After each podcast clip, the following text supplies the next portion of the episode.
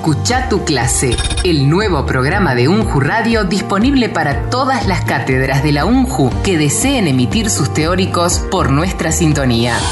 Desde UNJU Radio y como complemento de las iniciativas y acciones de modalidad virtual y clases no presenciales que están desarrollando las distintas cátedras de la UNJU, abrimos un nuevo espacio de contenidos. Escucha tu clase, contenidos de cátedra, definiciones, conceptos, análisis, comparaciones, actividades. Escucha, tu, clase. Escucha tu clase. Un espacio producido por docentes a cargo o responsables de cátedras de la Universidad de Jujuy. Escucha tu clase por UNJU Radio para todos los alumnos de la Universidad de Jujuy. Escucha tu clase. Podés ser parte.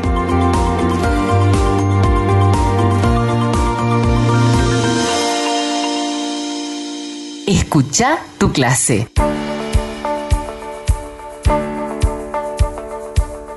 Escucha tu clase.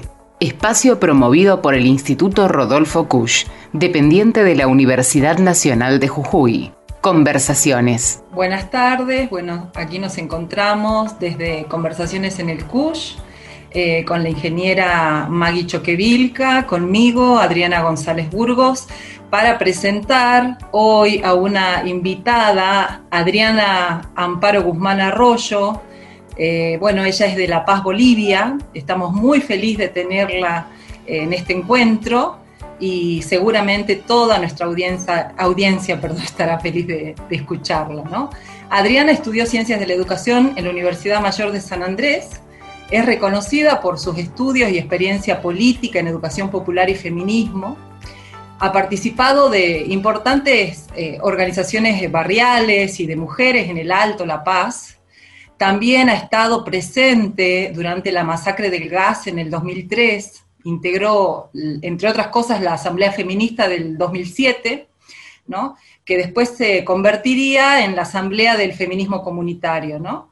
Eh, fue vocera ejecutiva nacional del feminismo comunitario en Bolivia y también es coautora de muchos libros, de varios libros, entre los que podemos mencionar El tejido de la rebeldía, qué es el feminismo comunitario y bases para la despatriarcalización. Bueno, Adriana, estamos muy contentas aquí de que esté junto a nosotras y estamos haciendo una serie de entrevistas con Maggie en honor a Bartolina Sisa y a todas las mujeres indígenas. ¿no? Nos encontramos acá conmemorando el Día Internacional de la Mujer Indígena eh, y nosotras hemos intentado hacer de este mes de septiembre el mes internacional de la mujer indígena. Así que bueno, eh, la primera pregunta para vos es eh, justamente en relación a esto, eh, ¿qué nos podés decir de la vida de la mujer indígena hoy? Aski Urukipaya, Cuyacanacas, Huarminacas, un saludo a ustedes, hermanas, gracias por la convocatoria para poder encontrarnos. El encuentro siempre continúa, Adriana, hermana.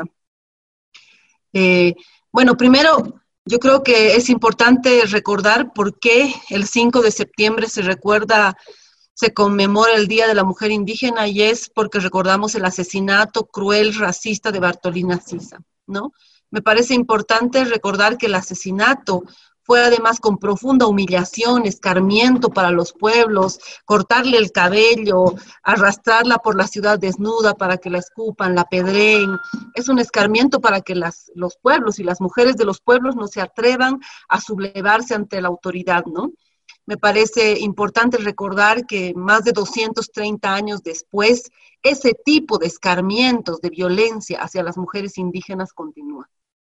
Eh, tanto en Bolivia, en lo que ha sido octubre, noviembre del 2019, han habido humillaciones eh, a las mujeres indígenas, a las mujeres de pollera, hacerlas arrodillar, escupirlas, orinarlas. Esta lógica patriarcal de la humillación hacia las mujeres indígenas continúa no solo en Bolivia, en Guatemala, en México, en distintos territorios donde el sistema sabe que las mujeres indígenas originarias no solamente que guardamos un saber ancestral, sino que siempre estamos decididas a atacar al sistema porque para nosotras es una cuestión no teórica, sino de sobrevivencia.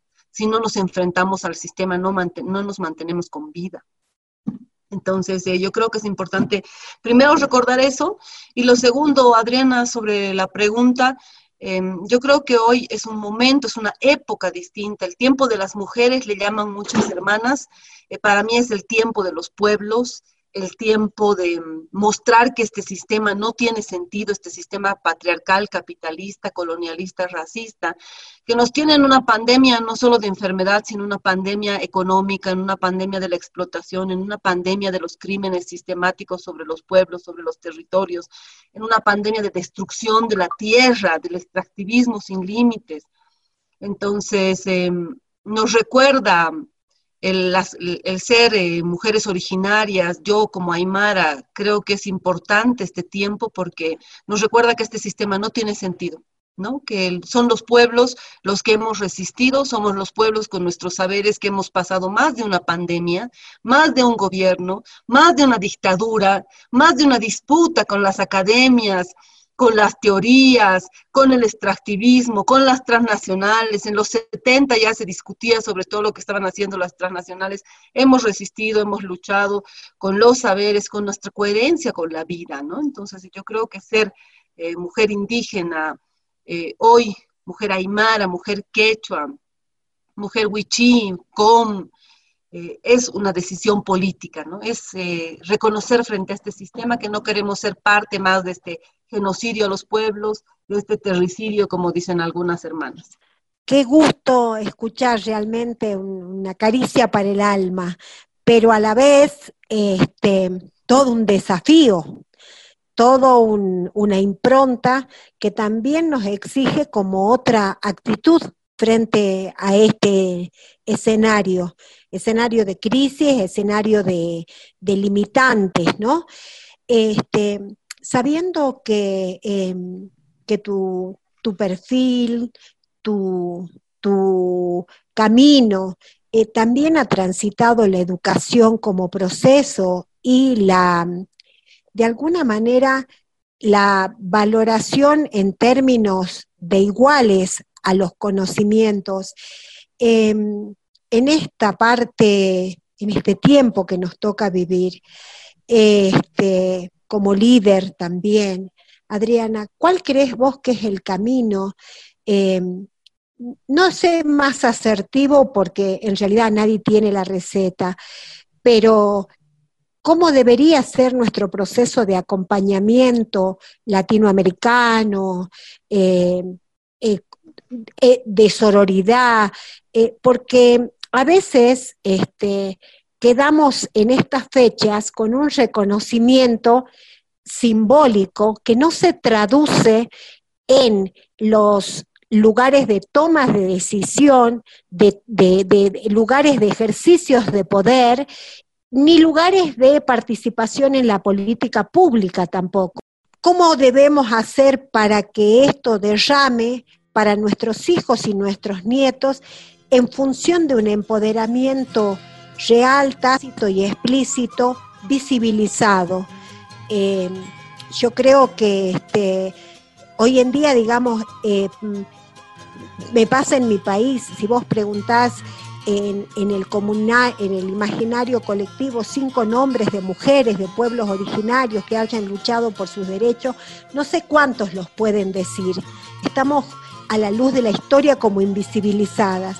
Entonces, bueno, te escucho atentamente y con el corazón.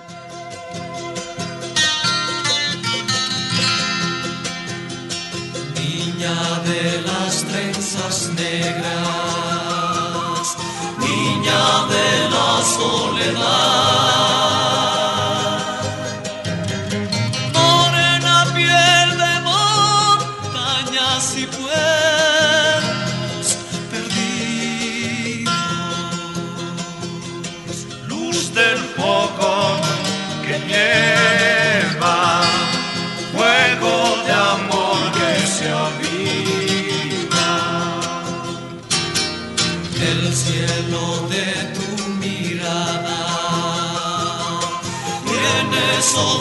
Sonrisas de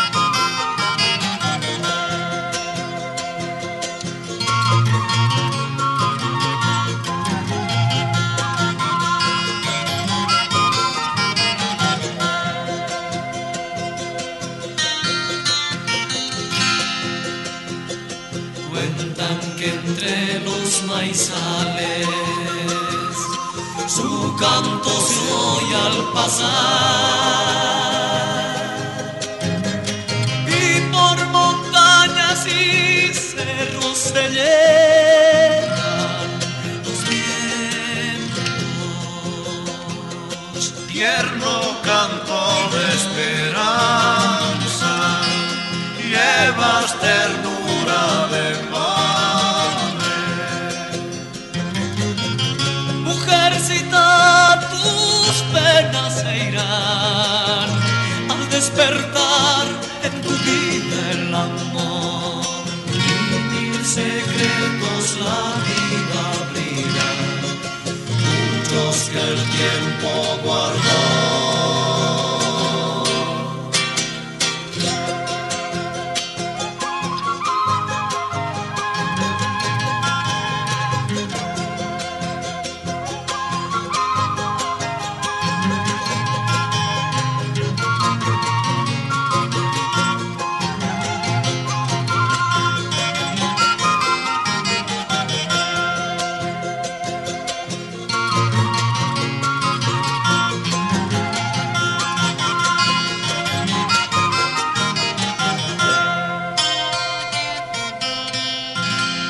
Escucha tu clase. Seguimos en Conversaciones del Instituto Cush, dependiente de la Universidad Nacional de Jujuy. Paisuma Magui, muchas gracias.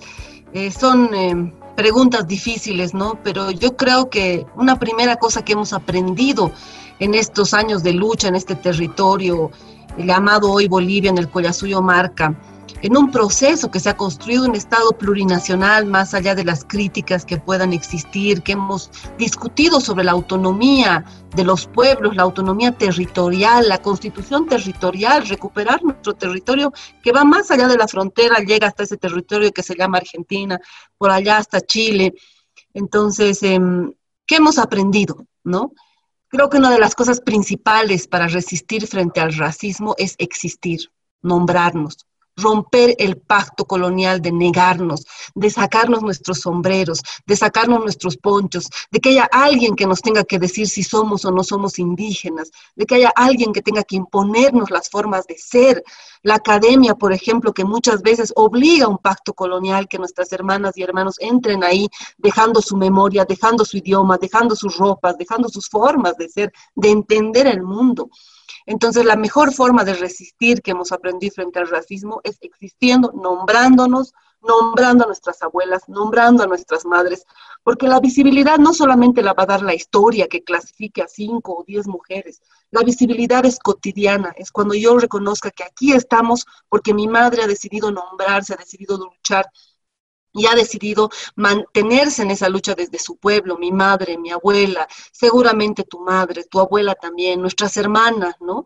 Entonces, ¿para quién es la visibilidad? ¿Quién hace la visibilidad? Yo creo que la primera la tenemos que hacer nosotras, porque el sistema nos ha enseñado, nos ha... em, adoctrinado en ese pacto colonial de negar a nuestras abuelas, de negar de dónde venimos. Cuando decimos que negamos nuestras raíces, principalmente estamos negando a nuestras madres, porque son nuestras madres las que eh, normalmente pertenecen a un pueblo indígena Y son ellas las que han peleado por la comida, por la cultura, eh, por mirar la vida de otra forma, que no solamente sea trabajo, que no solamente sea acumulación, que no solamente sea dinero. Entonces, eh, resistir frente al racismo primero me parece eso. ¿Cómo relacionarnos con las otras generaciones, con las nuevas generaciones?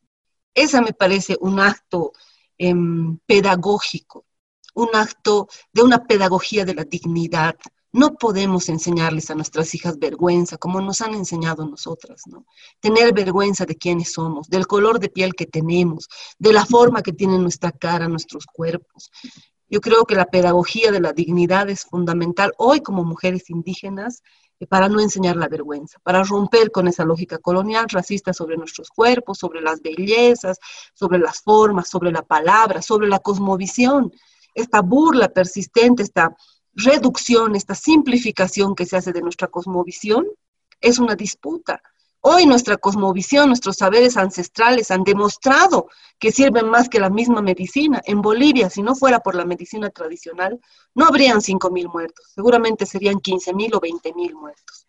Hemos logrado resistir a esta pandemia que se llama el coronavirus por esta medicina ancestral, por esta decisión de curarnos, de sanarnos, por esta decisión de hablar también, como nos han enseñado nuestras abuelas, con el miedo, con el virus, de, hablar para que se pueda ir, para despachar, para entender que es una energía que existe y que por tanto tenemos que, que, dialogar también con esa energía, ¿no?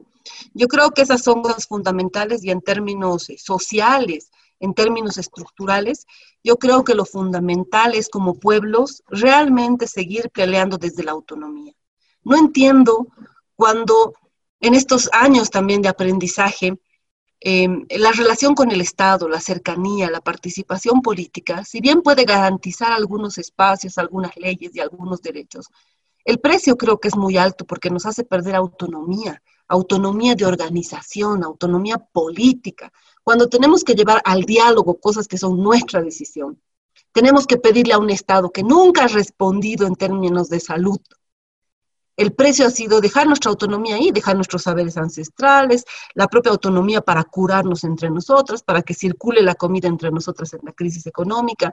Entonces, creo que ha sido importante de aprendizaje los años de, de discusión con el Estado, pero creo que este es un tiempo de autonomía de volver a encontrarnos, de volver a discutir qué es lo que queremos, qué es en concreto eso que llamamos el sumas camaña, el sumas causa, el vivir bien. ¿Es posible el vivir bien con un Estado en el que siempre van a estar las transnacionales, las empresas extractivistas, los ricos también van a tener que ser protegidos por ese Estado? Y son justamente los que destruyen nuestros territorios, los que matan a nuestras guaguas, los que imponen este genocidio colonialista también de negarnos, ¿no? Entonces eh, creo que es un tiempo de autonomía, un tiempo de reencontrarnos, de volver a recuperar fuerzas como pueblos y de repensar si es posible construir otro Estado o en qué términos nos vamos a relacionar con estos Estados que hasta ahora no nos han servido.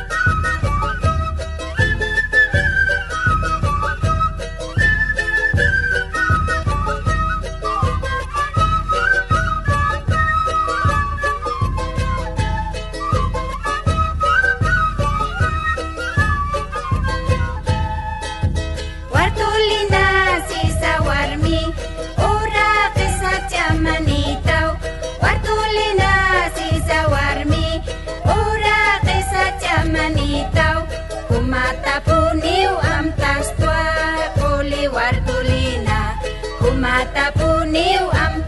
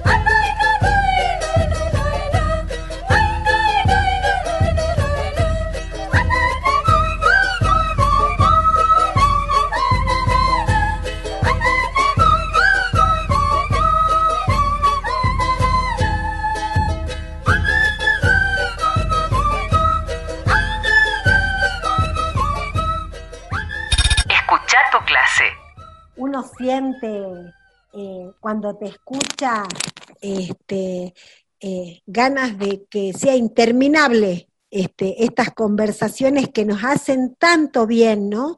Esta conversa, y vos decías, pichar coca, ay, ¿cuánto daría por estar coqueando en este momento? Que es el momento en donde uno habla, mastica las ideas, ¿no? Es como que las va procesando. Mm, yo te cuento, una de mis pasiones es este, la cocina.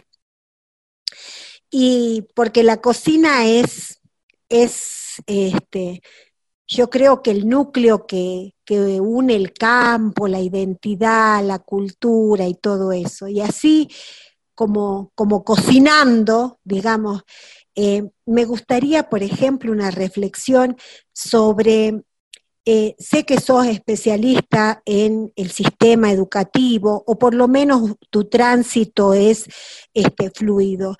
Em, nosotros acá, digamos, estamos un poquito más este, complejizados en ese concepto de la interculturalidad, de la transculturalidad.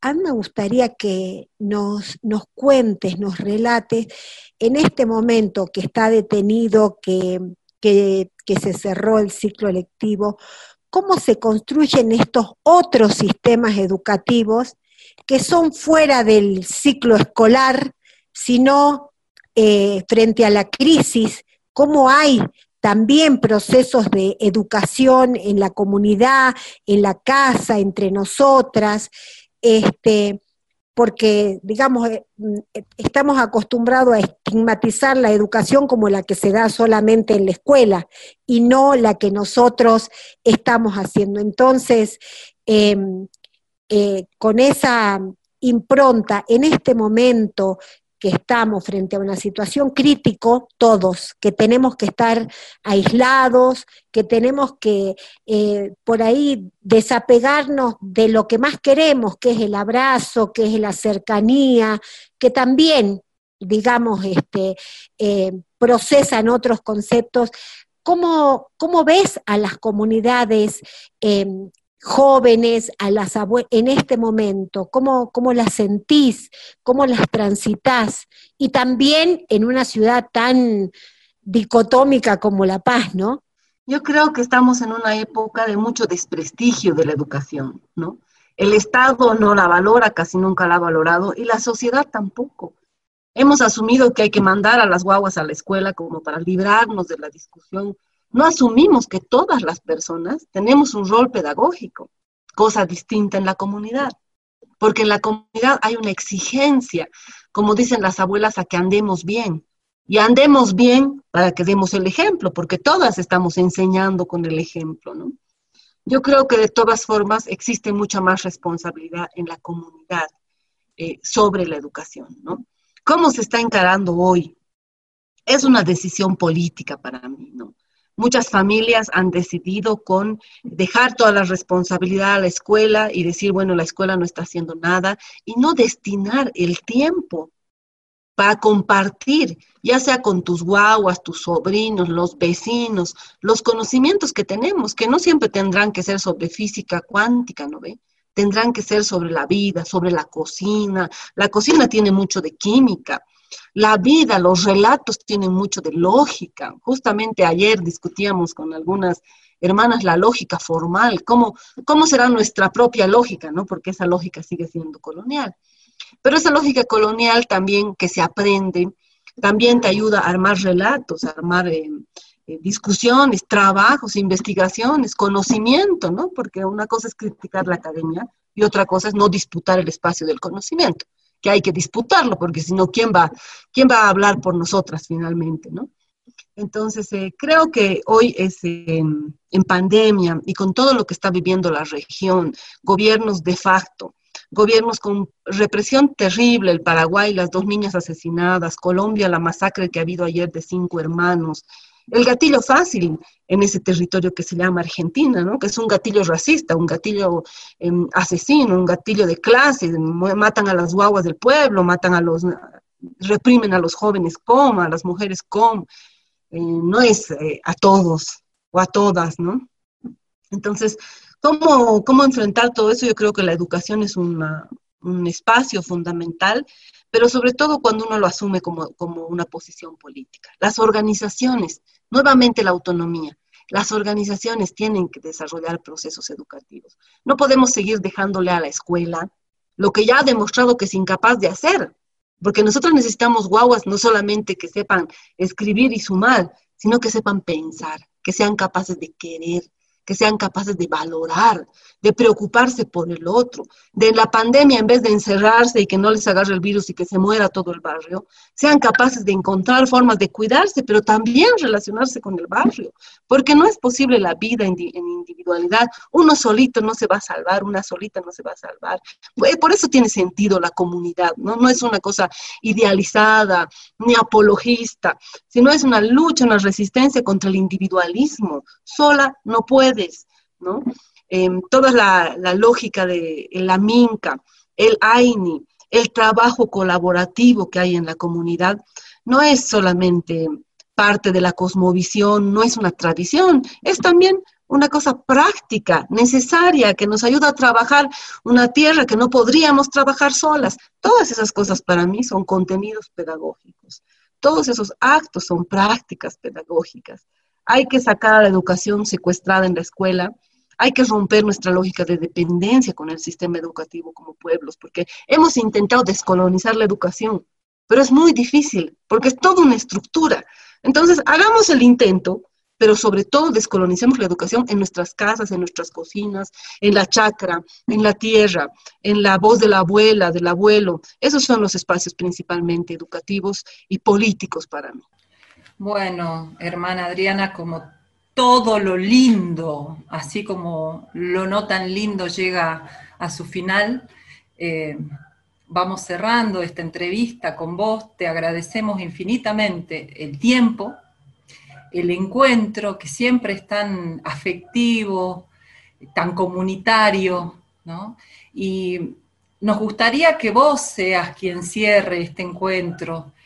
Y por ahí quizás podríamos como un hilo que queda pendiente para seguir tejiendo, ¿no? Pensar y dejar abierta la pregunta o contestarla de a poquito. ¿Qué es el tiempo de las mujeres? ¿Por qué el tiempo de las mujeres? Creo que una de las cosas que ha hecho este sistema capitalista, patriarcal, colonialista es robarnos nuestro tiempo. Ese tiempo para tener, no solo entre nosotros las mujeres, sino en comunidad, como decíamos, para ocultarnos, para para coquear, para hablar, para disfrutar, para mirar el cielo, para mirar las flores, para mirar a los animales. Un tiempo que no sea de producción, no todo tiene que ser productividad, no, no todo tiene que generar dinero. Recuperar el tiempo es eh, recuperar esa posibilidad de vivir en comunidad, porque eso demanda tiempo. Esa es una decisión política. Si queremos hacer comunidad, si queremos negarnos a vivir en esa lógica individualista de explotación del sistema, tenemos que recuperar nuestro tiempo, es decir, negarnos a ese tiempo capitalista que nos tiene corriendo siempre, nadie sabe exactamente a dónde, que nos quita el tiempo, nunca tenemos tiempo para nada, no sabemos dónde se va el tiempo. Entonces hay que hacer una conciencia del tiempo también, de cómo recuperar el tiempo para la educación, tiempo para la discusión política, para reconocer quiénes son nuestras abuelas, para reconocer nuestra memoria como mujeres indígenas originarias de este territorio. Y eso es eh, fundamental, hermanas. Yo les agradezco mucho por este espacio creo que es importante estos diálogos. Eh, Ajayumpi, Kamasampi, que sea toda la fuerza para nuestro Ajayu. Gracias, hermana Maggie, gracias, hermana Adriana. Es una decisión nuestra dejar de negarnos y seguir reconociéndonos hermanas, porque en esa medida sabemos que nos tenemos a nosotras y que podemos luchar juntas contra este sistema. Muchas gracias, eh, hermanas.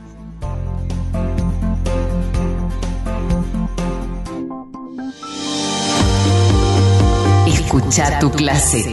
Contenidos de cátedra, definiciones, conceptos, análisis, comparaciones, actividades. Escucha tu clase. Te convocamos como docente a cargo o responsable de cátedra de cualquiera de las unidades académicas a que desarrolles tus contenidos teóricos por nuestra emisora. Comunicate por mail a unjurradio.gmail.com unjurradio.gmail.com Escucha tu clase podés ser parte. Escucha tu clase.